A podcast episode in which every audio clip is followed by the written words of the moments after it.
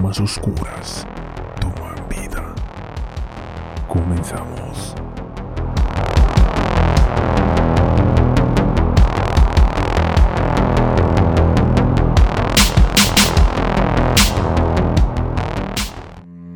Hola comunidad, antes de comenzar los quiero invitar a que nos sigan a través de nuestro Instagram, donde subimos fotos sin censura de los casos que hablamos. Nos pueden encontrar como relatos para no dormir. Sin más, comencemos con nuestro siguiente caso. Adolfo de Jesús Constanzo nació el 1 de noviembre de 1962 en Miami, Florida. Era hijo de una pareja de cubanos que acababan de huir de la revolución castrista fue creciendo y adquiriendo hábitos impropios de un joven. Era excepcionalmente serio, muy limpio y extraordinariamente meticuloso. Su padre desapareció al cabo de un año, y él y su madre y su abuela se trasladaron a Puerto Rico, donde Adolfo disfrutó de un padrastro rico, un negociante puertorriqueño. Pero a la edad de 10 años, tras mudarse de Miami, también perdió a su padrastro. Delia González del Valle se casó por tercera vez, pero tampoco duró mucho ese matrimonio. En la comunidad cubana de Miami todo el mundo sabía que la madre de Adolfo era una sacerdotista de palo mayombe, al igual que su abuela lo había sido en Cuba. Delia realizaba encantamientos y rituales para los vecinos y entrenó a su hijo para transformarlo en el poderoso mago que ella creía que era. El chico salió guapo. A los 14 años ya tenía aspecto de galán de cine y tuvo un hijo. Empezó a proporcionarle clientes a su madre y fue ganándose una reputación de medium, de oráculo y de brujo capaz de predecir el futuro leyendo los astros. En 1983, a los 21 años, él y su madre se mudaron a México, donde le habían ofrecido un trabajo de modelo. Allí hizo muchos amigos y realizó contactos, especialmente entre el submundo homosexual de la ciudad. Entretanto, su fama como sacerdote de santería, curandero y profeta fue creciendo. La aristocracia mafiosa mexicana empezó a recurrir a sus poderes para asegurar el buen fin de los negocios de drogas. Sus ingresos se multiplicaron por mil e incluso la policía le consultaba. Durante esta época su madre le envió a perfeccionarse con otro santero llamado el Grande. Al volver de su periodo de estudio, Adolfo de Jesús introdujo en sus ritos los sacrificios humanos. Había penetrado en el lado oscuro del palo mayombe, Gracias a sus supuestos poderes mágicos y a su carisma, tiene un éxito inmediato en el mundo turbio de la zona rosa, barrio de prostitutas y homosexuales. Los rituales de purificación y de protección le proporcionan entre 8 mil y 40 mil dólares según sus clientes, entre los cuales hay importantes personalidades mexicanas. Detenidos los adeptos del culto confiesan que entre la clientela de Adolfo figuraban una de las estrellas más famosas del cine mexicano, traficantes de drogas y miembros destacados de la policía, como Florentino Ventura, director de la Interpol en México. En 1988 Ventura se suicidó en circunstancias misteriosas después de matar a su esposa y a sus hijos, pero se ignora si Adolfo tuvo esto alguna influencia. Ebrio de poder, Adolfo cae en el asesinato ritual. En los dos años que proceden a los acontecimientos de Matamoros, la policía encontró ocho cadáveres terriblemente mutilados y desfigurados, atados a bloques de cemento en el río Supango. José de Jesús González Rolono y Celia Campos, el 6 de mayo de 1987. Federico de la Vega, Gabriela Mondragón y Ramón Báez, el 2 de julio de 1988, así como cadáveres no identificados. Diversos testimonios indican que en 1988 Adolfo y sus cómplices, Martín Quintana y Vidal García, mataron a nueve miembros de la familia Calzada, traficantes de droga. Vidal García es a la vez gran sacerdote del culto de Constanzo y policía federal. Torturan a las víctimas, desollan vivo antes de arrancarle el cuero cabelludo al homosexual Ramón Báez o a Claudia, cuyo martirio acaba cuando sus verdugos le arrancan el corazón. Entre los clientes de Adolfo Constanzo hay un joven de unos 20 años, Helio Hernández Jr., heredero de una dinastía de traficantes de drogas. En Matamoros, una ciudad fronteriza de 350.000 habitantes, frente a Brownsville, en Texas, los Hernández han sufrido contratiempos graves. Helio siente la necesidad de tranquilizarse y Adolfo aprovecha la situación. En dos meses domina el joven y angustiado Helio, cuya iniciación tiene lugar en la Ciudad de México antes de la Navidad de 1987. Entretanto, durante una estancia en Matamoros, Adolfo conoce a Sara Aldrete, una joven divorciada de buena familia que cae bajo el encanto venenoso del guapo cubano cuando deja que le lea las cartas del tarot en la terraza de un café. Los dos jóvenes se vuelven inseparables, y entre ellos se desarrolla una especie de locura en pareja, como ocurre en otros casos. Sara, nacida el 6 de septiembre de 1964, se convierte en la gran sacerdotisa del culto y participante activamente. Sara se dedica a reclutar nuevos miembros. Para explicar a los novicios las actividades de la secta, Sara les proyecta una película acerca de la santería, llamada Los Hechizados, en la cual Martin Sheen tiene el papel de una psiquiatra de la policía al que empujan a sacrificar a su hijo para satisfacer los ritos mágicos de una secta. Para dominar mejor a Helio Hernández, Adolfo obliga a Sara a acostarse con él, con el fin de no despertar sospechas. La secta se instala en un lugar aislado, el rancho de Santa Elena, algunos kilómetros de la ciudad. Adolfo promete a sus adeptos que serán totalmente invulnerables a las balas y que tendrán el poder de hacerse invisibles si siguen al pie de la letra sus instrucciones. Los asesinatos rituales de Matamoros comienzan en junio de 1988 y terminan en abril de 1989, con el descubrimiento de las fosas de Santa Elena. Para protegerse de los malos espíritus, un mayombero debe confeccionar una ganga o caldero mágico, cuyo método de preparación es un secreto muy bien guardado.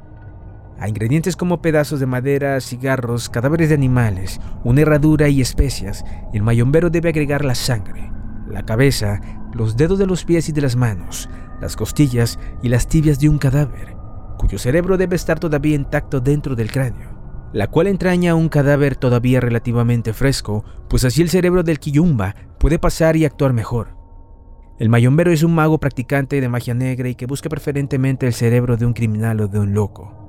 Los cadáveres de los blancos son los más apreciados, pues la tradición dice que se pueden influir más fácilmente en el cerebro de un blanco que el de un negro. Para el autor de asesinatos rituales, la tortura es un elemento esencial. El alma de la víctima debe aprender a temer por toda la eternidad a su verdugo con el fin de hallarse totalmente sujeta a él. Según las primeras declaraciones de Sara Aldrete a la policía, ejecutó ella misma a varias personas, entre las cuales está Gilbert Sosa, un ex policía convertido en traficante de drogas. Delante de los miembros del culto, ordenó que Sosa fuera colgado por el cuello, con las manos libres para que pudiera sobrevivir agarrándose en la cuerda. Luego, lo sumergió en un barril lleno de agua hirviendo. Mientras gritaba de dolor y trataba de evitar ahogarse, Sara le arrancaba los pezones con unas tijeras. El rito terminaba cuando las participantes beben una sopa formada con la sangre de la víctima, su cerebro y otros pedazos del cadáver. Estaban convencidos de que les habían invadido un poder fabuloso. Otra vez es Helio quien mantiene a la víctima con vida después de haberle cortado el pene, las piernas y los dedos de las manos. Helio le abre el pecho de un machetazo, agarra el corazón y sin ni siquiera desprenderlo, lo muerde detalladamente mientras el moribundo mira. Adolfo Constanzo necesita un gringo o un norteamericano para que sus clientes se vuelvan invulnerables. El 14 de marzo de 1989, hacia las 2 de la madrugada, ordena el secuestro de Mark Kilroy en una callejuela de Matamoros. Al darse cuenta de la desaparición de su hijo Jens y Helen, remueven cielo y tierra para encontrarlo. Primero se topan con cierta indiferencia de las autoridades policíacas de ambos lados de la frontera, que se inclinan a pensar en una fuga juvenil. Los medios de comunicación tampoco se interesan por el caso. Para sacar a la policía de su pasividad, Jens Kirloy va a Matamoros el 18 de marzo y distribuye carteles pidiendo información sobre su hijo. Los periódicos empiezan a publicar notas sobre el caso y el 16 de marzo, un famoso programa de televisión, Los más buscados de América, que reconstruye sucesos extraños y que cuenta con más de 20 millones de espectadores, decide ocuparse del caso. La desaparición de Mark Kirloy ocurre en un mal momento de las relaciones México-norteamericanas. México, enormemente endeudado con los bancos norteamericanos debido a la baja del precio del petróleo, es objeto de reproches por su falta de colaboración con la DEA y por su manga ancha con los jefes de la droga. El presidente Salinas desea cambiar esta desastrosa imagen. Cuando la desaparición del joven Kirloy empieza a hacer ruido, la policía mexicana recibe la orden de actuar a fondo para encontrarlo. El 9 de abril, el joven Serafín Hernández García rueda toda marcha por la carretera de Bronzeville a Matamoros. Va a anunciar a Adolfo que se ha entregado un importante envío de droga. El comandante Juan Benítez lo detiene creyendo que se trata de un simple contrabandista de droga. El mismo día, Helio Hernández, Sergio Martínez y David Serna, miembros del culto que se hallan bajo vigilancia desde hace unos días, van a parar a la cárcel al fado del joven García. La actitud de los detenidos asombra a los policías.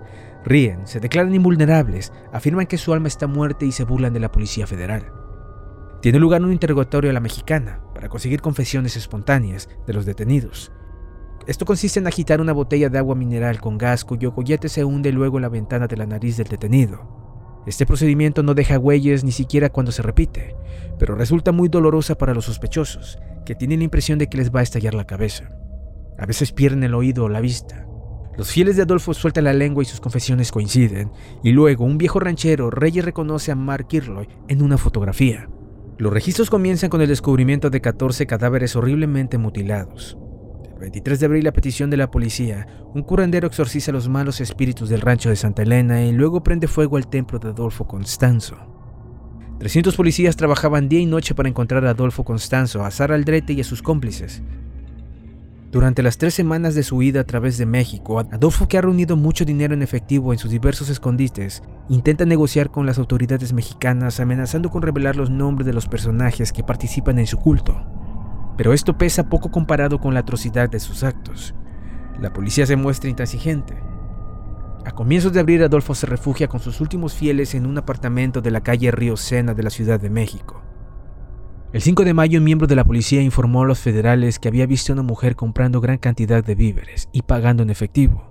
La policía ya había recibido una llamada anónima de una mujer denunciando que la banda le estaba obligando a ayudarles. Al día siguiente, los mismos agentes que en el pasado habían mantenido relaciones poco honestas con Constanzo se dispusieron a silenciarla para siempre. Poco antes del mediodía, uno de los vigías apostados por el brujo reconoció a unos policías de paisano en coches privados. Adolfo echó un vistazo por la ventana. Un grupo de agentes fuertemente armados se disponían a tomar posiciones. Un miembro del grupo, el Dubi, perdió los nervios y disparó una ráfaga de AK-47 por la ventana. Los federales respondieron al fuego con ametralladoras. El sacerdote del palo mayombe enloqueció al verse atrapado. Amontonó el dinero sobre la hornilla de gas y le prendió fuego. Entonces se volvió hacia los demás y gritó, a morir todos. Adolfo hace jurar a sus compañeros un pacto de suicidio mutuo si la policía lo rodea. Uno de los fieles se da cuenta de la presencia de policías de paisano y avisa a Adolfo. Excitado, Álvaro de León, llamado el Dubi, abre fuego contra las policías de la calle, pero sin alcanzar ninguno. Adolfo pide al Dubi que lo mate con su amante Martín Quintana.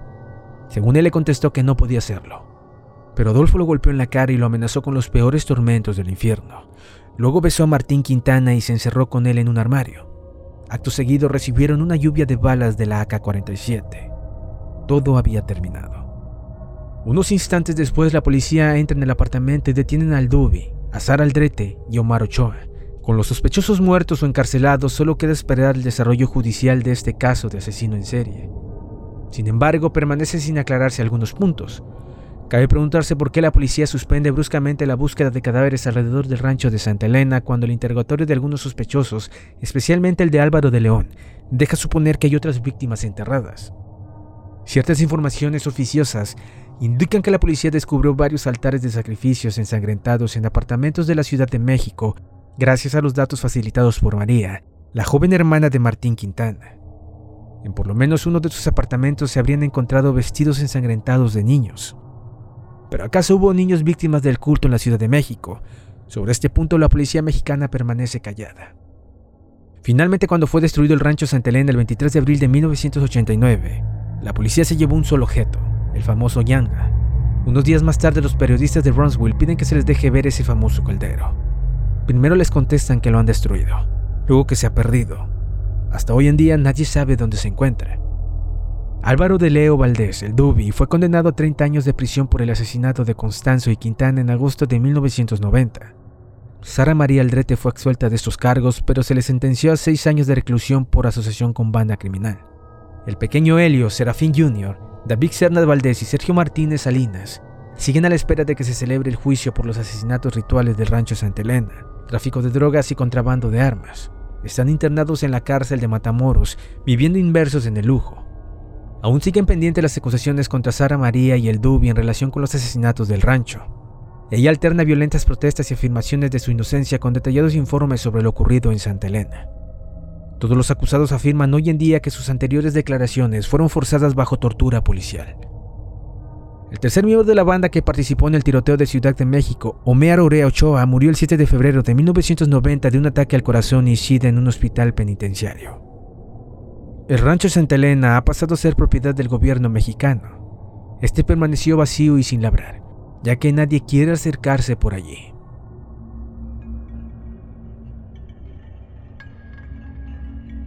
Si te ha gustado nuestro podcast, por favor síguenos. Nos vemos en un próximo episodio.